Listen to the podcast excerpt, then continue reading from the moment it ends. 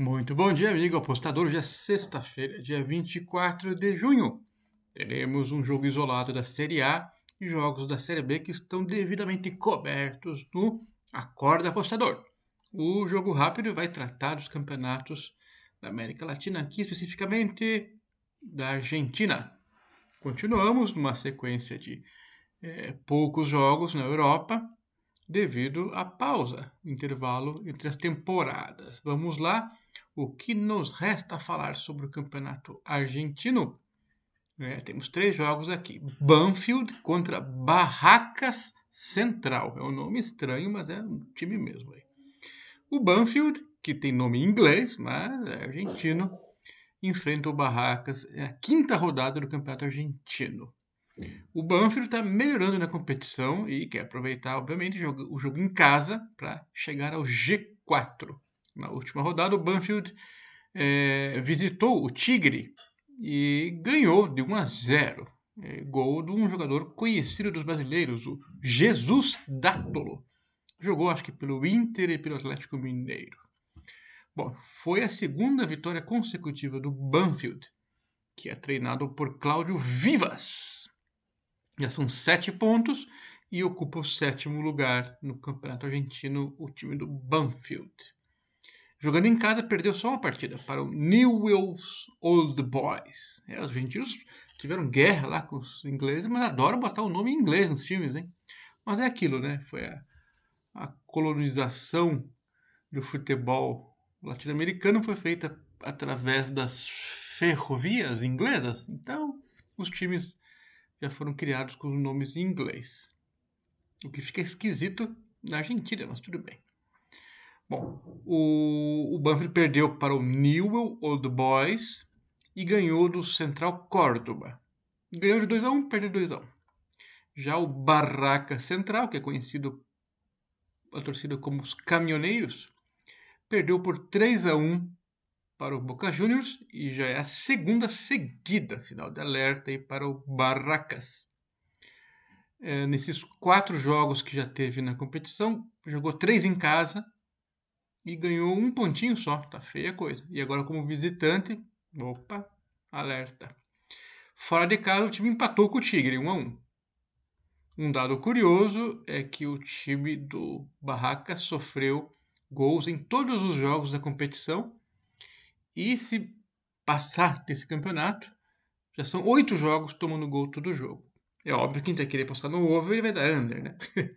é, vamos ver, vamos ver. Bom, vamos continuar aqui analisando esse time do Barracas. Ele é treinado por Alfredo Berti e tem um jogador aqui conhecido, é, o Pablo Mushi. Isso aí, ele chegou nessa temporada aí para ajudar o time, já fez três gols. O que, que gente vai indicar para esse jogo? O Banfield joga em casa, é um time mais conhecido, e o mercado, claro, considera que o, o Banfield vai atropelar. Agora, esse Barracas não chegou aí à toa, não. É um time valente, osso duro. Se apresentou bem aqui na competição, apesar dos resultados, e acho que vai dificultar aí o Banfield. Então vamos de Barracas, handicap asiático, mais 0,75. A odd está beirando 2 por aí. Próximo jogo, Rosário Central contra o Clube Esgrima e não, Clube Ginásia e Esgrima de La Plata, que fica ali coladinho a Buenos Aires. Já Rosário fica mais bem longe de, de Buenos Aires, por sinal, fica mais para cima. Então vamos lá, o Rosário tá mal nessa temporada, se eu não me engano, né? E o Ginásio Esgrima, que era um time de, de meio de tabela, tá se, saindo um pouco melhor. Vamos ver. Essa é a quinta rodada também. E quem vai estrear como técnico é nada mais, nada menos que Carlitos Teves, bem conhecido do futebolista do futebol brasileiro, né? Foi, foi jogador do Corinthians e também muito tempo na Europa, né? Esse Rosário é conhecido com o apelido de Canalhas. É, os Canalhas enfrentam o Lobo.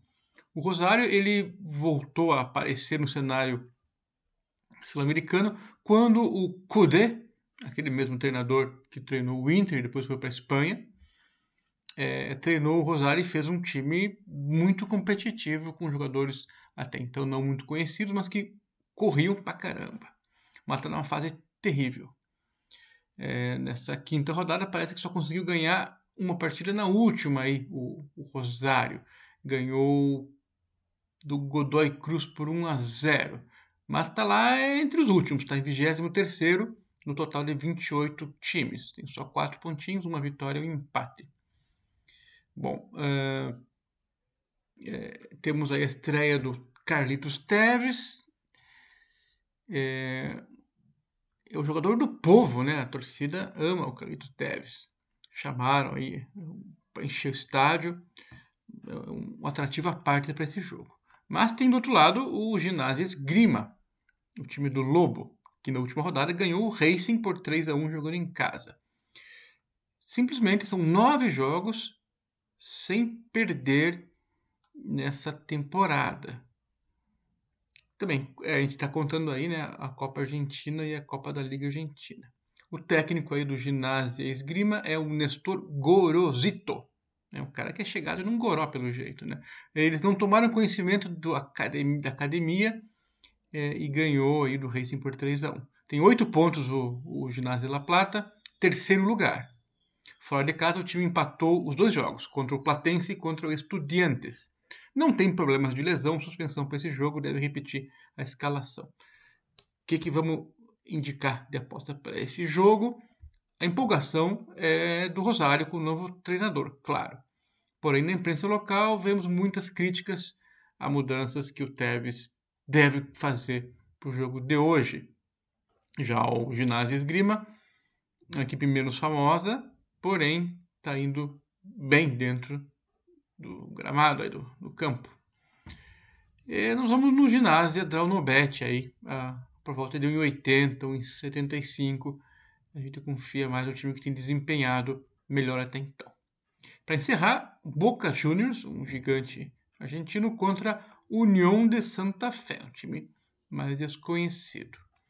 É, o time da casa, o Boca Juniors, tem a cabeça focada na Copa Libertadores e devem ter uma escalação alternativa para hoje. O último jogo foi uma vitória de 3 a 1 sobre o Barraca Central, jogando fora de casa. Com isso, o Boca Juniors é o vice-líder da competição, um pontinho atrás do Newell Old Boys. Até o momento, o Boca Juniors perdeu só uma partida contra o Central Córdoba. Córdoba, então tem o o não, não é Córdoba. Tem o Barraca Central e o Central Córdoba. É fácil confundir, eu já não sei bem quem é aqui. Agora sei que o Central é de Córdoba e o Barraca Central não é. De olho no jogo contra o Corinthians, na próxima terça-feira, pelas oitavas de finais da Copa Libertadores, o técnico do Boca, o Sebastião Batalha, vai levar a campo uma equipe reserva. Dos titulares que atuaram no último jogo, talvez só o Frank Fabra jogue porque ele está suspenso no Libertadores.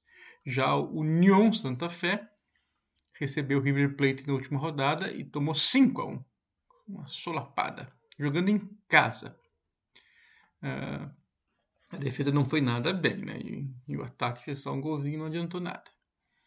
Então, foi ruim o último jogo aí e isso coloca o time na 24ª colocação, entre os últimos aí é, da competição argentina. Tem uma vitória, um empate e perdeu duas. Mas lá no começo ainda tem muito chão para rodar. O União Santa Fé também tem um jogo internacional na semana que vem. Joga na terça-feira contra o Nacional do Uruguai. Então é bem provável que também tenha que rodar um pouco o time. E ainda tem o temor do, do Covid está rondando aí o time. Tem que esperar informações melhores, mas complicado. Então, dois times com reservas ou com desfalques, um, um time estranho aí, tal, Covid.